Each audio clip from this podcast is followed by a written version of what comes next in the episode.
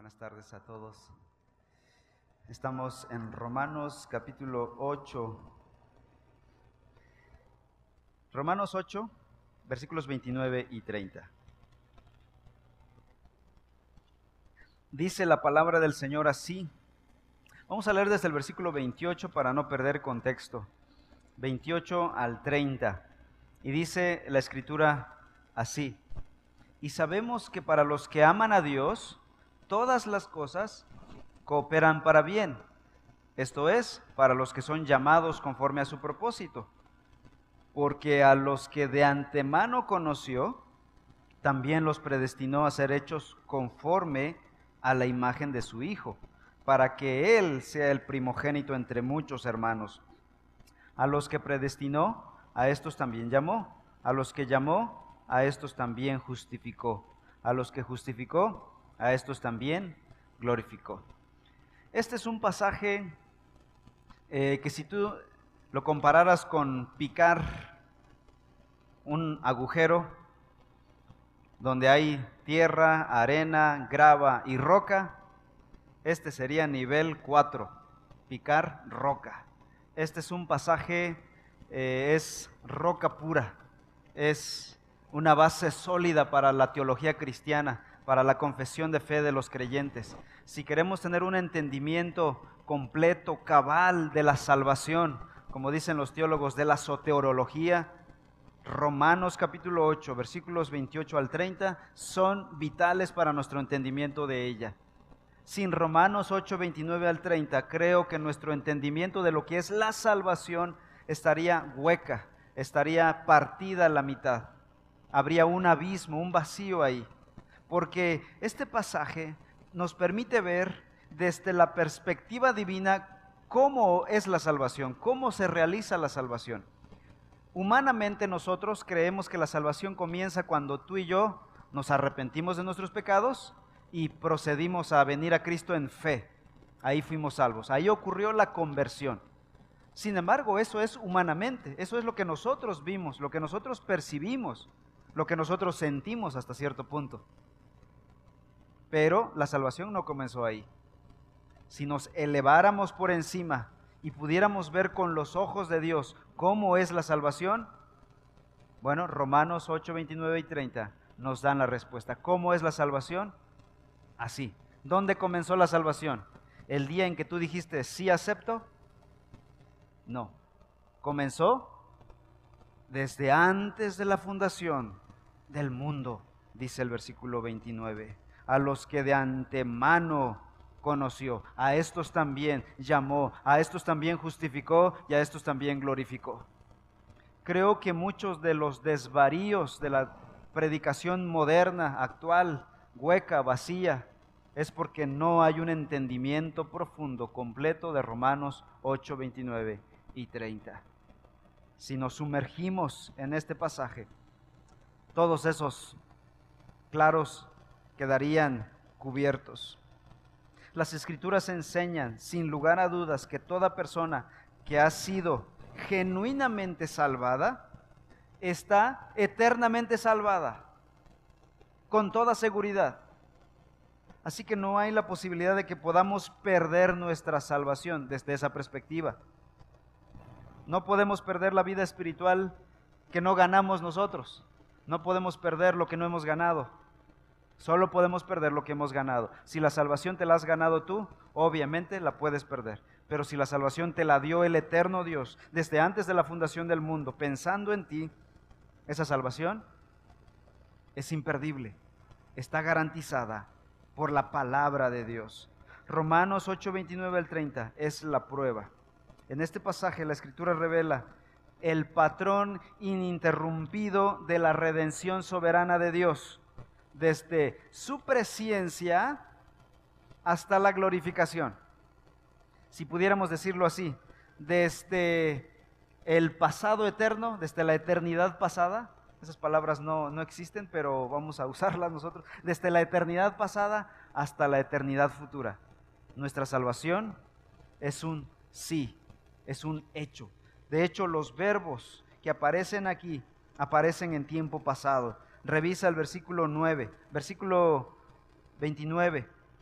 porque a los que de antemano conoció, eh, después en el versículo 30, predestinó, pasado, a esos también llamó, a los que llamó, a esos también justificó, y a los que justificó, a esos también glorificó. Aunque sea en tiempo eh, para nosotros futuro, esto ya es un hecho, ya para Dios es un sí. Si estás en Cristo, mi estimado hermano, estás seguro por la eternidad.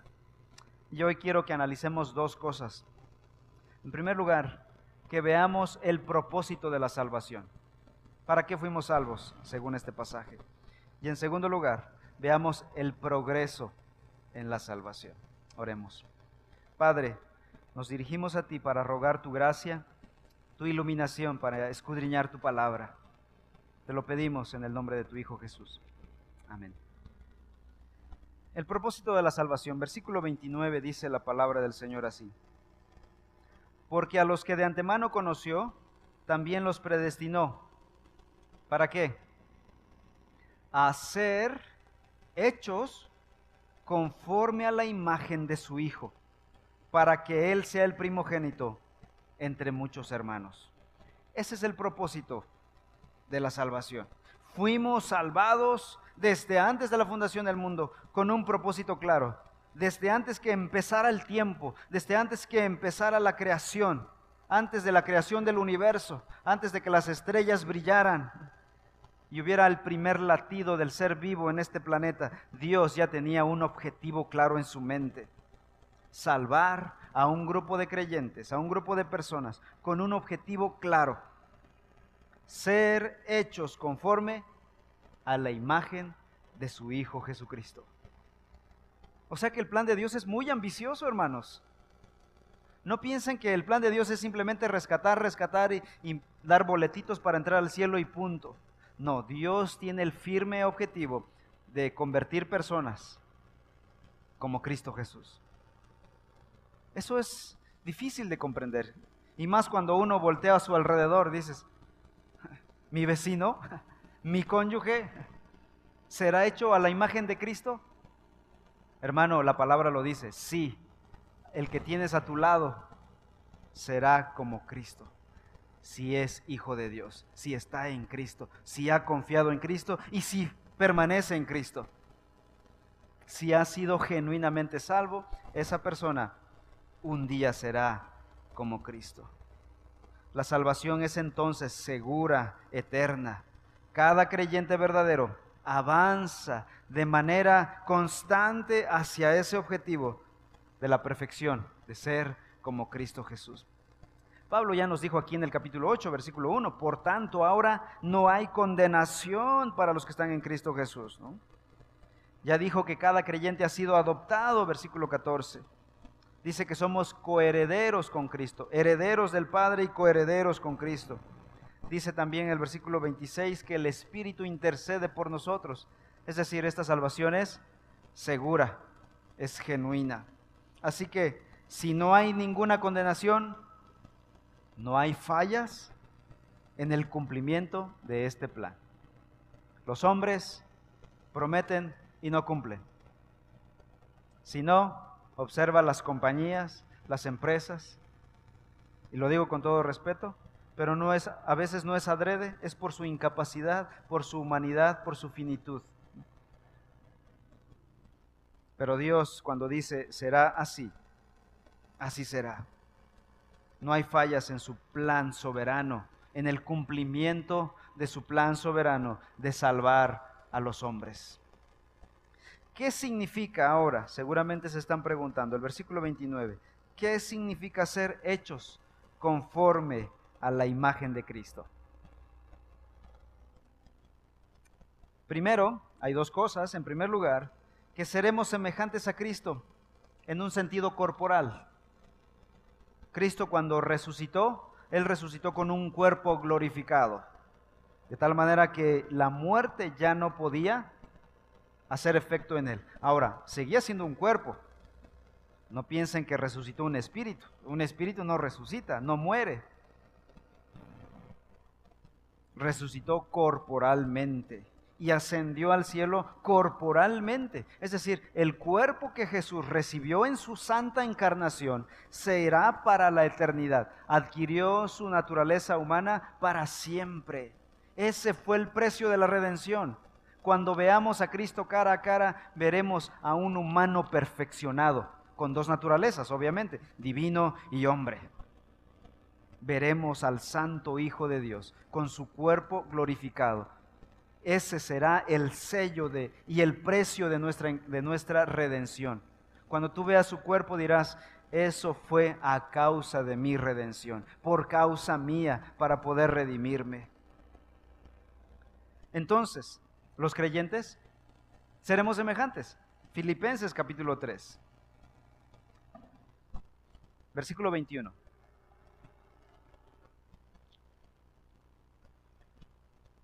Dice, Filipenses 3:21, el cual transformará el cuerpo de nuestro estado de humillación, o sea, en el que vivimos ahora, este cuerpo de humillación, ¿verdad? Sujeto a COVID, sujeto a enfermedades, sujeto a tantas cosas. Dice que lo transformará este cuerpo en conformidad al cuerpo de su gloria por el ejercicio del poder que tiene aún para sujetar todas las cosas a Él mismo. Segundo, entonces en primer lugar, nuestros cuerpos serán hechos semejantes al cuerpo de Cristo. Cuerpo glorificado, ya no sujeto a la muerte, ya no sujeto al pecado, ya no sujeto a la tentación. Satanás ya no existirá tampoco. Pero en segundo lugar, la glorificación será el acto de Dios de, dar, de darnos a nosotros, sus hijos, la gloria misma de su Hijo. ¿Qué oró Jesús en Juan 17? La oración sumo sacerdotal, cuando él oró antes de ser sacrificado. Dijo, Padre, aquella gloria que yo tuve contigo antes de la fundación del mundo, quiero que también se la des a estos. Jesús mismo lo pidió y el Padre mismo lo hará. Primera de Juan capítulo 2, capítulo 3, versículo 2. Primera de Juan 3, 2. Dice el apóstol. Amados, ahora somos hijos de Dios y aún no se ha manifestado lo que habremos de ser. Pero sabemos que cuando Cristo se manifieste, ¿qué pasará? Seremos semejantes a Él porque lo veremos como Él es. Seremos semejantes a Él. Segunda de Corintios 3, 18. Segunda de Corintios 3, 18 dice la Escritura, pero todos nosotros, con el rostro descubierto, contemplando como en un espejo la gloria del Señor, estamos siendo transformados en la misma imagen de gloria en gloria como por el Señor, el Espíritu. Estamos siendo transformados de gloria en gloria hasta tener la gloria de Cristo y estar en la gloria de Cristo. Por eso somos herederos del Padre y coherederos con Cristo Jesús, con el Hijo. Así que la resurrección final ocurrirá en todos los seres humanos de todos los tiempos. Todos los que han muerto resucitarán, unos para vida y otros para muerte, como dice Juan 5:29.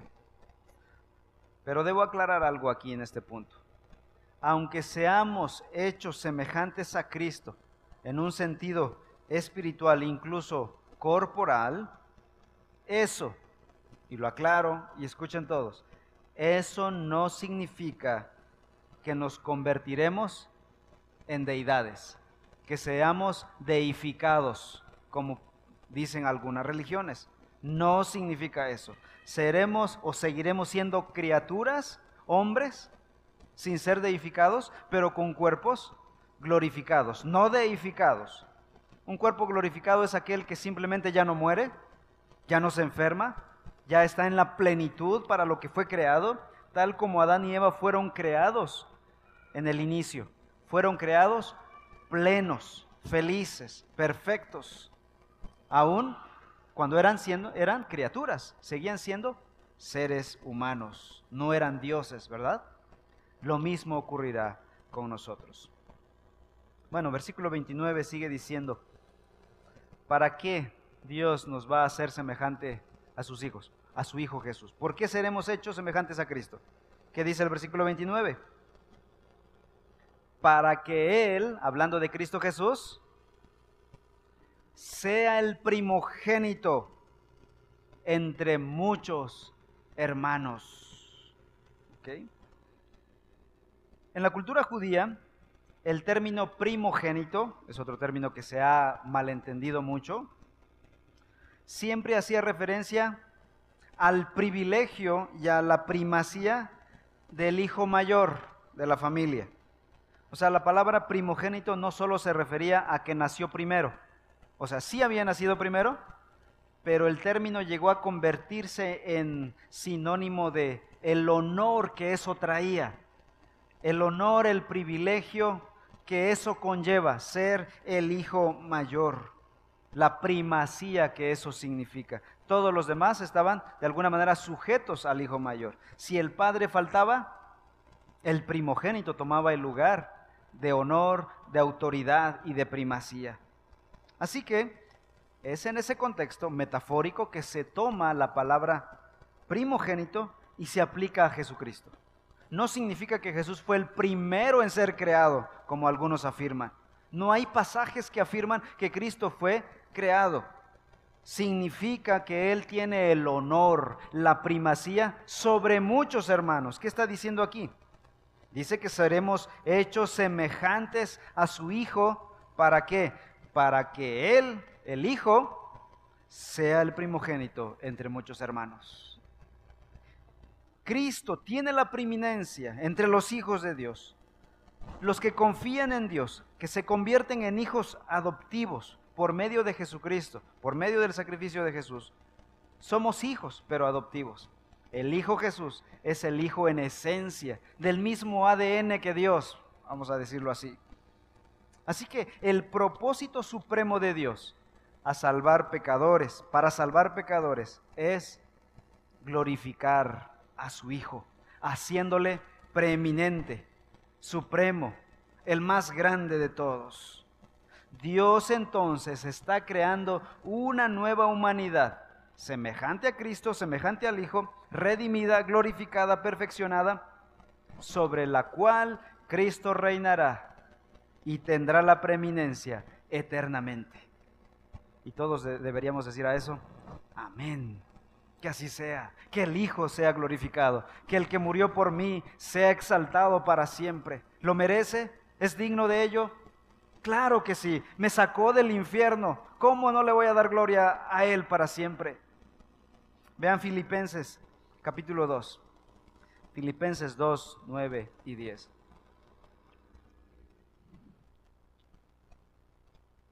Dice la escritura, por lo cual, Filipenses 2, 9 y 10, por lo cual, hablando de que Jesús había sido humillado y luego había muerto en una muerte de cruz, y ahora en el 9 dice, por lo cual Dios también lo exaltó hasta lo sumo y le confirió el nombre que es sobre todo nombre, es decir, la preeminencia, el primogénito. ¿Para qué?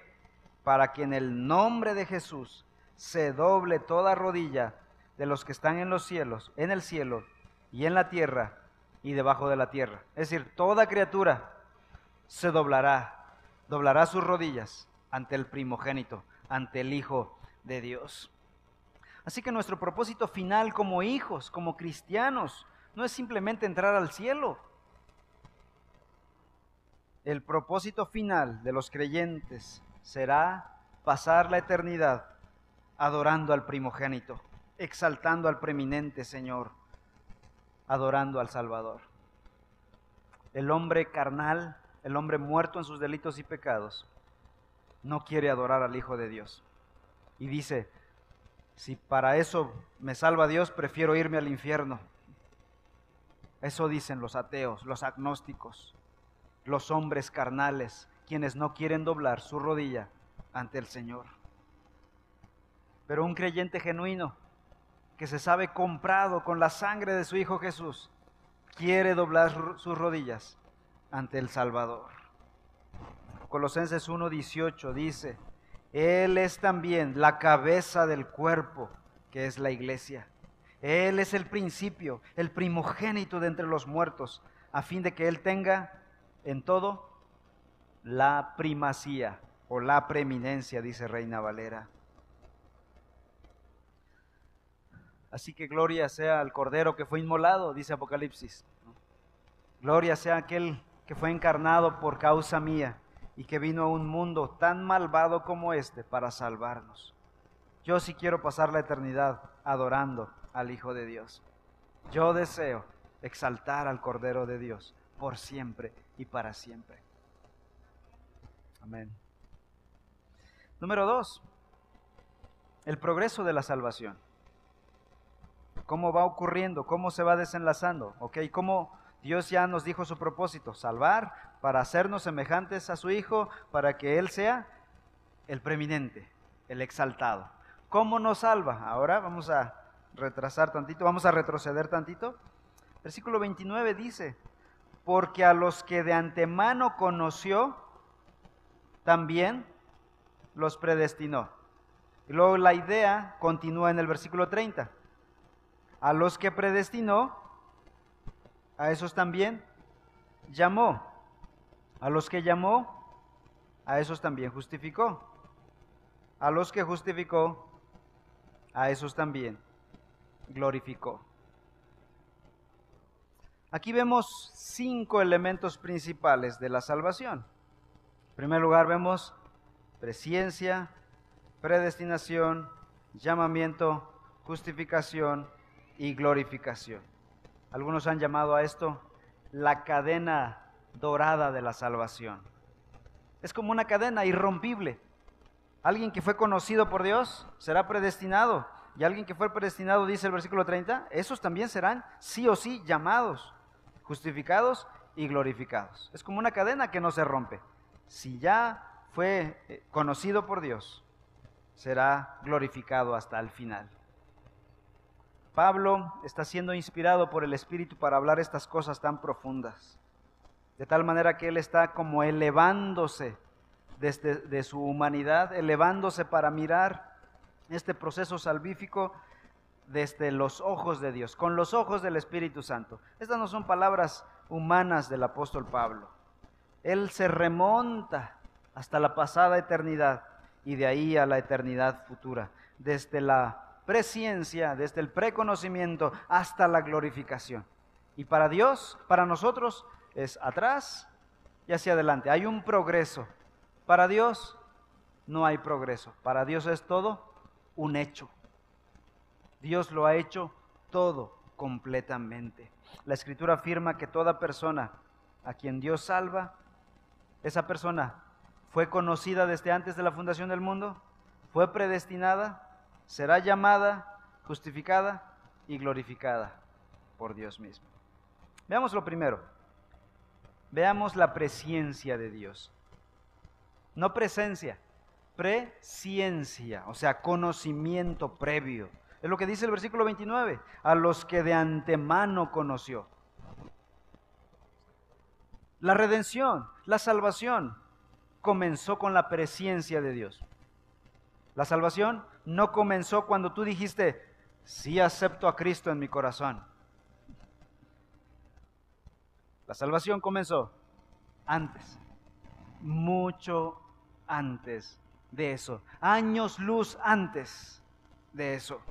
La Biblia aquí está presentando el plan de salvación desde la visión de Dios. Dios ve desde la eternidad. La presencia de Dios aquí tiene que ver con dos cosas. En primer lugar, amor predeterminado y orden predeterminado. Presencia entonces, en primer lugar, significa amor predeterminado. No crean que Dios nos empezó a, amar cuando nosotros nos empezamos a portar bien. Es decir, nos ganamos el amor de Dios, como humanamente ocurre, ¿no? Alguien se gana nuestra confianza, nuestro amor, nuestro cariño. O se puede ganar lo contrario, ¿verdad?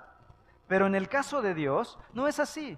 Nosotros todo lo que hacemos es ganarnos su ira, su infierno, su justicia, por nuestro pecado, por nuestra imperfección. Así que si tú aplicas este versículo, decirás ah, que yo me gané el amor de Dios. La Biblia dice, no, Dios te amó desde antes que nacieras. Desde antes que nacieran nuestros tatarabuelos, nuestros primeros padres, Adán y Eva. Amor predeterminado. En la escritura, conocer, la palabra conocer tiene la idea de intimidad especial, amor especial, una relación de amor. Jeremías 1.5, por ejemplo. Jeremías 1.5 dice la escritura así.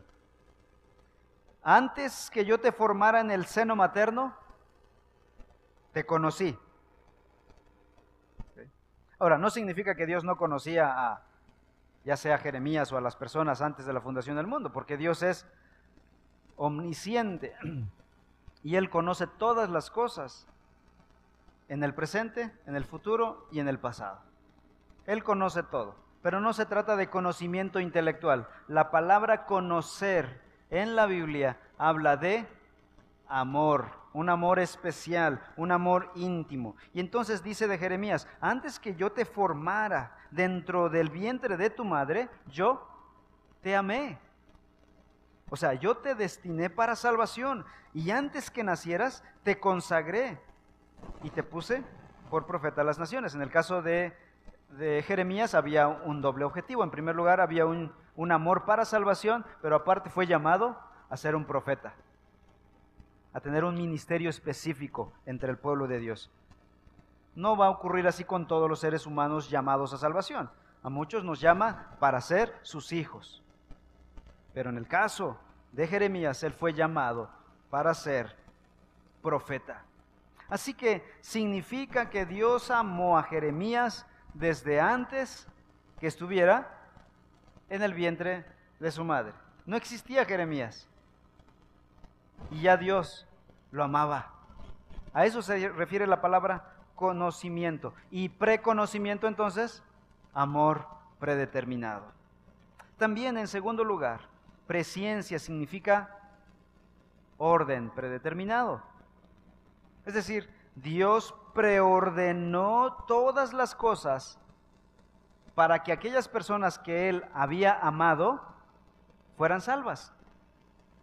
Todo lo que tú y yo estamos experimentando en nuestro presente histórico fueron preordenadas por Dios antes de la fundación del mundo. Ese es nuestro Dios, damas y caballeros. No tenemos un Dios de miniaturas, un Diosito, quien va haciendo las cosas como va desarrollándose la historia y a veces tiene que improvisar porque no le salió como planeó. Eso es lo que predican algunos en sus teologías. Dios es un Dios omnisciente y omnipotente conoce todo, diseña todo y es capaz de hacerlo todo. Diseña y puede hacer todo lo que ha diseñado. Todo lo que tú y yo necesitábamos para ser salvos, desde la situación en la que te encontrabas, la persona que te compartió el Evangelio. No creas que fue casualidad que nos encontramos en Sams, en Chedraui, en el parque, con un vecino Dios llevó a esa persona allí porque esa cita estaba agendada desde antes de la fundación del mundo. Todo átomo en el universo se mueve al son de la agenda de Dios. Este es nuestro Dios, el Dios de las Escrituras. Magnífico en poder, magnífico en grandeza, en soberanía, en sabiduría. Ese es nuestro Dios diseñó todo lo que tú y yo necesitábamos para ser salvos. Así que no solo dijo, quiero que esta persona sea salva, sino dijo, voy a rodear, voy a construir todo para que sea salva. La preordenación de las cosas. Incluso preordenó al Redentor que te salvaría. Eso ya rompe con mi cerebro, eso ya rompe mis neuronas. ¿Cómo que también preordenó a su propio hijo? Bueno, lean conmigo, por favor. Hechos 2.23. Hechos 2.23. Pasaje sublime.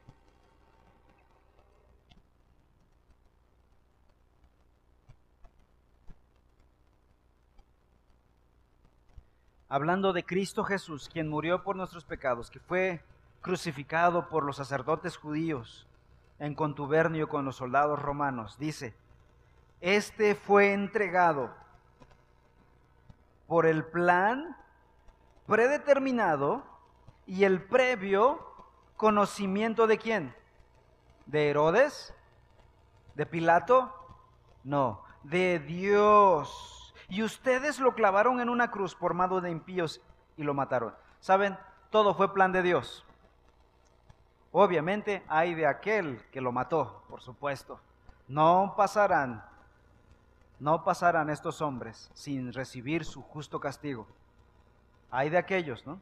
Como dijo Jesús, Dios ya lo, planeó todo, pero hay de aquel que hiciera tropezar a uno de estos pequeños. Mejor le hubiese, le sería amarrarse una piedra de molino al cuello y aventarse al mar, dice Jesús. Sin embargo, en el fondo, al final de las cosas, Dios predeterminó todas las cosas, incluyendo a su propio Hijo que vendría a morir en la cruz por nuestros pecados. Hermanos míos, la muerte de Cristo en la cruz no fue un plan B en el plan soberano de Dios. Si hubieran planes Dios, si Dios tuviera que recurrir a planes B, C, a improvisaciones, Dios dejaría de ser Dios. Ese no sería el Dios bíblico, el Dios todopoderoso. Este Dios lo planeó todo, desde antes de la fundación del mundo, aún la muerte de su Hijo Jesucristo en la cruz, para gloria de Dios Padre. Primera de Pedro 1. Habla Pedro acerca de los creyentes y les dice, versículos 1 y 2, a los expatriados, miren estos hermanos cómo estaban viviendo en sufrimiento, estaban expulsados de su tierra. ¿Y cómo los va a consolar? Diciéndoles, no, hermanos, todo va a mejorar, ¿no? ¿Cómo los dice Pedro? Escribo esta carta a los expatriados, aquellos que fueron expulsados injustamente de sus tierras por causa del Evangelio. Dice, de la dispersión, que están regados por el Ponto, Galacia, Capadocia, Asia y Bitinia. Pero ¿saben qué? Elegidos. Sufren pero han sido elegidos por el Evangelio, según el previo conocimiento de Dios Padre, por la obra santificadora del Espíritu, para obedecer a Jesucristo y ser rociados con su sangre. Y luego obviamente va a decir que la gracia y la paz sean multiplicados en ustedes, por supuesto, si están escogidos en Cristo, claro que hay paz, hay gracia. Y más adelante, versículo 18 al 20. Primera de Pedro 1, 18 ustedes saben que no fueron redimidos de su vana manera de vivir, heredada de sus padres, con esas cosas perecederas como oro o plata. Dice, dice Pedro, ustedes, no, ustedes ya lo saben, que no fueron redimidos, que no pudieron comprar su salvación con oro, con plata, sino con sangre preciosa, como de un cordero sin tacha y sin mancha, la sangre de Cristo porque Él estaba, y escuchen esta frase, Él estaba preparado desde antes de la fundación del mundo, pero se ha manifestado en estos últimos tiempos por amor a ustedes. Palabra de Dios. Entonces, conocimiento o presciencia significa amor predeterminado y orden predeterminado. Todo lo que tú y yo necesitábamos para conocer el Evangelio nos fue dado. Todo. Los medios de gracia, dicen los teólogos, para que tú y yo fuésemos salvos, han sido dados. Por eso tú ahora amas a Cristo, crees en Cristo, sigues a Cristo. No por ti mismo, no por las circunstancias, por los azares de la vida, del destino. Nada de eso. Dios entretejió toda situación desde la mayúscula a la minúscula, desde la grande hasta la microscópica, todo, para que tú y yo ahora estuviéramos adorando al Salvador, a Cristo Jesús. Predestinación. Dice que a los que antes conoció, los predestinó. Muchos no se llevan con esta palabra, cuando es una palabra gloriosa, hermosa. Dice el versículo 29, también los predestinó. Ahora, hablamos de preordenación, pero eso se refiere a las cosas que nos rodearon. Predestinación se refiere al, destino de tu vida. Dios, el soberano del universo, tiene tal omnipotencia que no solo puede predeterminar las cosas, sino también nuestros propios destinos. El destino de cada ser vivo que habita no solo este planeta, este cosmos. Todo está en la mano del soberano Dios. Así, incluso predeterminó el destino de su propio Hijo Jesucristo. Un día te harás hombre. Cuando seas hombre, morirás, resucitarás y salvarás a un gran pueblo, aún la de su propio Hijo Jesucristo, predeterminó su destino, predestinó a su Hijo. Hechos capítulo 4, versículo 27 al 28 dice, porque en verdad en esta ciudad se unieron tanto Herodes como Poncio Pilato, junto con los gentiles y los, y los del pueblo de Israel, contra tu santo siervo Jesús. Pero vean lo que dice el desenlace del apóstol, a quien tú ungiste para hacer cuanto tu mano y tu propósito habían predestinado que sucediera. El Señor, Dios, predestinó el destino de su Hijo, pero también el de las personas. Efesios capítulo 1. Efesios 1, 4 y 5. Porque Dios nos escogió en Cristo antes de la fundación del mundo, para que fuéramos santos y sin mancha delante de Él. En amor, ¿qué hizo? Nos predestinó para adopción como hijos para sí mediante Jesucristo, conforme a la buena intención de su voluntad. No somos cristianos porque yo decidí por Cristo. Somos hijos de Dios porque Él decidió por nosotros. Gracias a Dios porque Él decidió por mí. Yo que hubiera decidido, hermanos. de hecho, mis decisiones eran, yo no quiero nada con Dios. Hubieron muchos años de mi juventud malvada donde yo quería hacer mi voluntad. Yo no quería nada con Dios. Esas eran mis decisiones.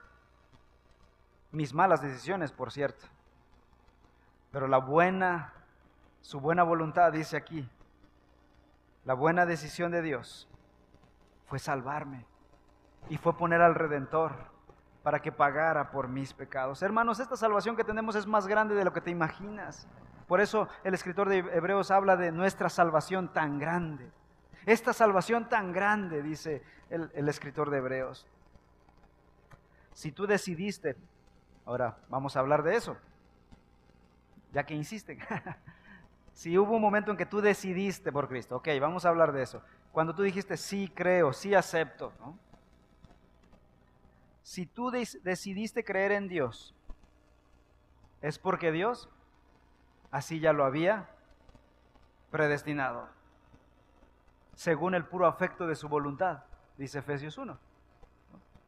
No fuiste tú, fue Dios. Están como los novios, ¿no? Es que no, no eres tú, soy yo. en este caso, no fuiste tú, fue Dios.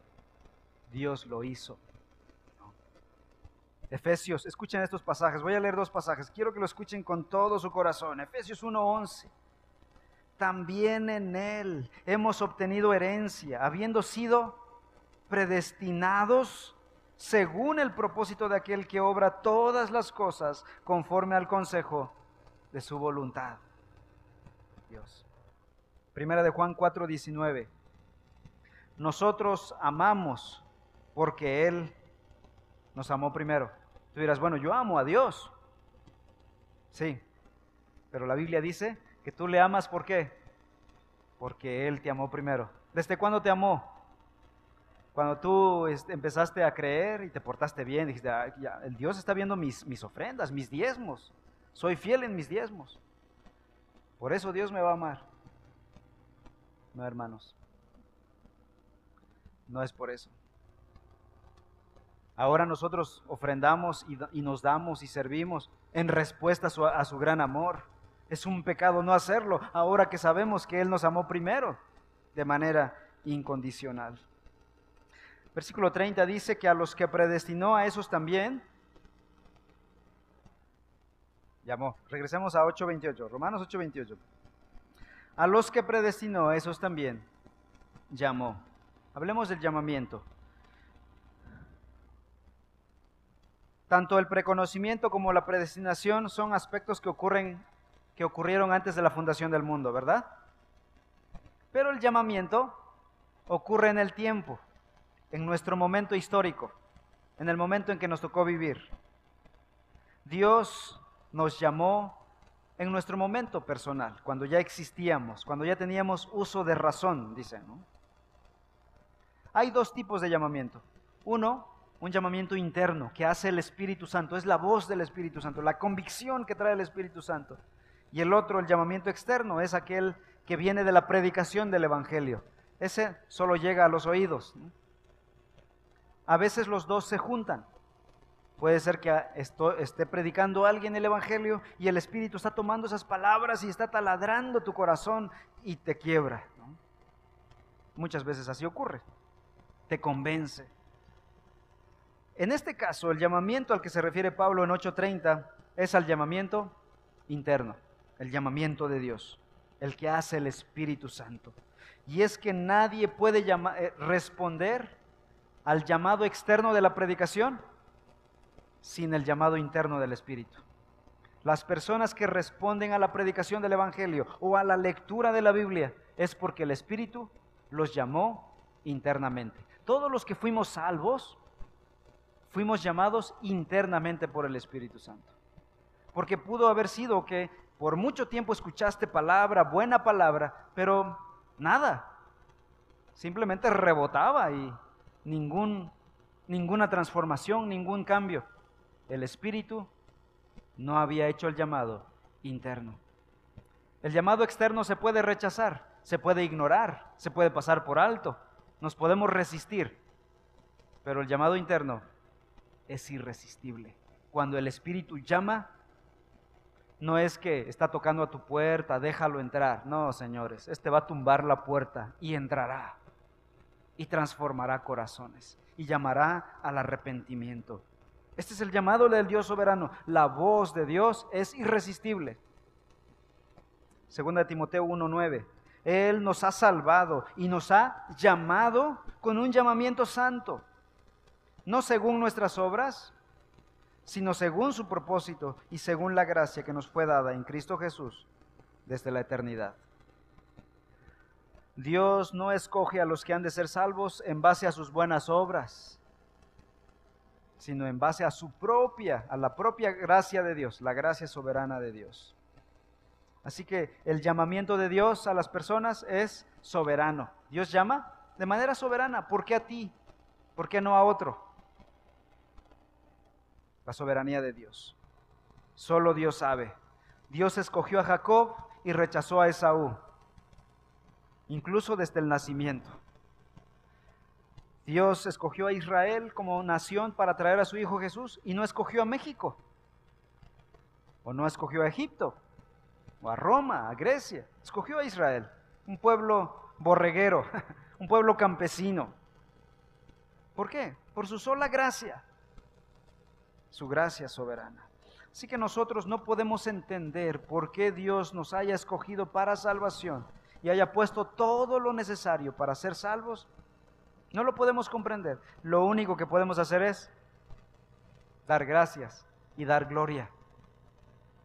Así que, más que reprochar a Dios, ¿qué debemos hacer? Dar gracias a Dios, vivir agradecidos y dar gloria a Dios, equiparnos para su obra en gratitud a lo que Él está haciendo.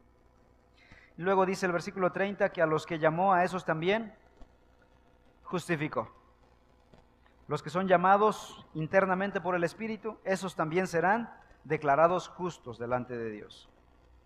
Y nuevamente la justificación no es por obras.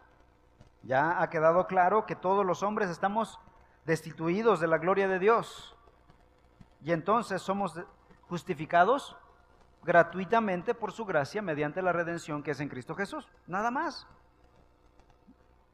Concluimos, versículo en Romanos 3:28, ¿se acuerdan? Concluimos pues que la justificación es gratuitamente por fe en Cristo Jesús. Es eso.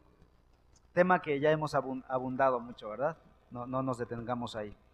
Y luego, ¿cómo cierra el versículo 30? A los que justificó, a esos también glorificó. Esto es muy interesante, porque dice que los que fueron declarados justos delante del Padre, esos ya fueron glorificados.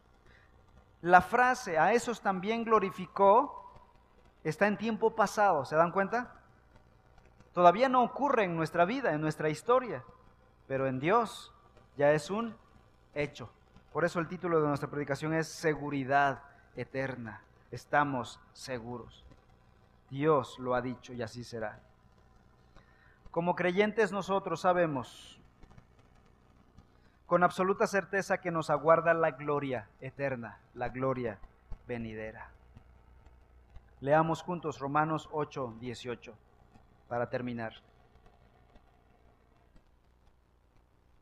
Dice, pues considero que los sufrimientos de este tiempo presente no son dignos de ser comparados con la gloria que nos ha de ser revelada.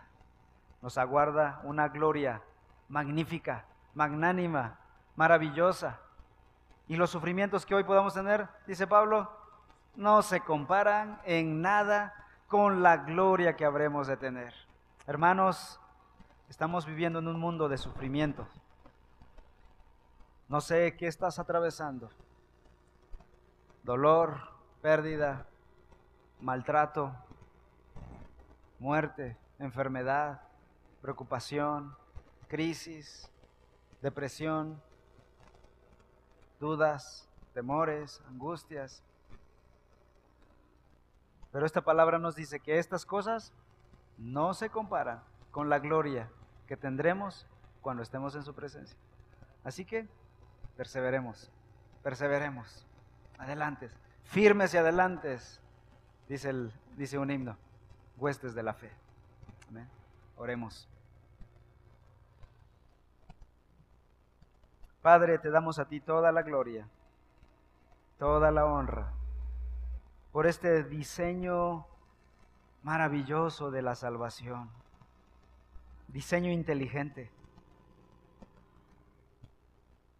sin lugar a improvisación, sin que nadie pueda destruir esta cadena dorada de la salvación. Gracias, Padre Celestial. Gracias por haber enviado a tu Hijo a hacerse como nosotros y como resultado tendrá que cargar ese cuerpo de humanidad para siempre, eternamente, por causa de nosotros, como sello de la redención. Gracias Señor por esta salvación tan grande que nos has dado. Permítenos valorarla, apreciarla, y por ello ayúdanos a esforzarnos en crecer en tu palabra, en el conocimiento de la palabra y de nuestro Señor Jesucristo, dice el apóstol Pedro. Permítenos ser agradecidos Permítenos dar honra y gloria al nombre de tu Hijo Jesús, quien ha recibido un nombre que es sobre todo nombre, para que en el nombre de Jesús se doble toda rodilla, dice tu palabra. Padre, también consuélanos con estas verdades del Evangelio en este tiempo de angustia, mientras transitamos en esta vida dolorosa. Gracias por tu palabra. Te alabamos en el nombre de Cristo Jesús.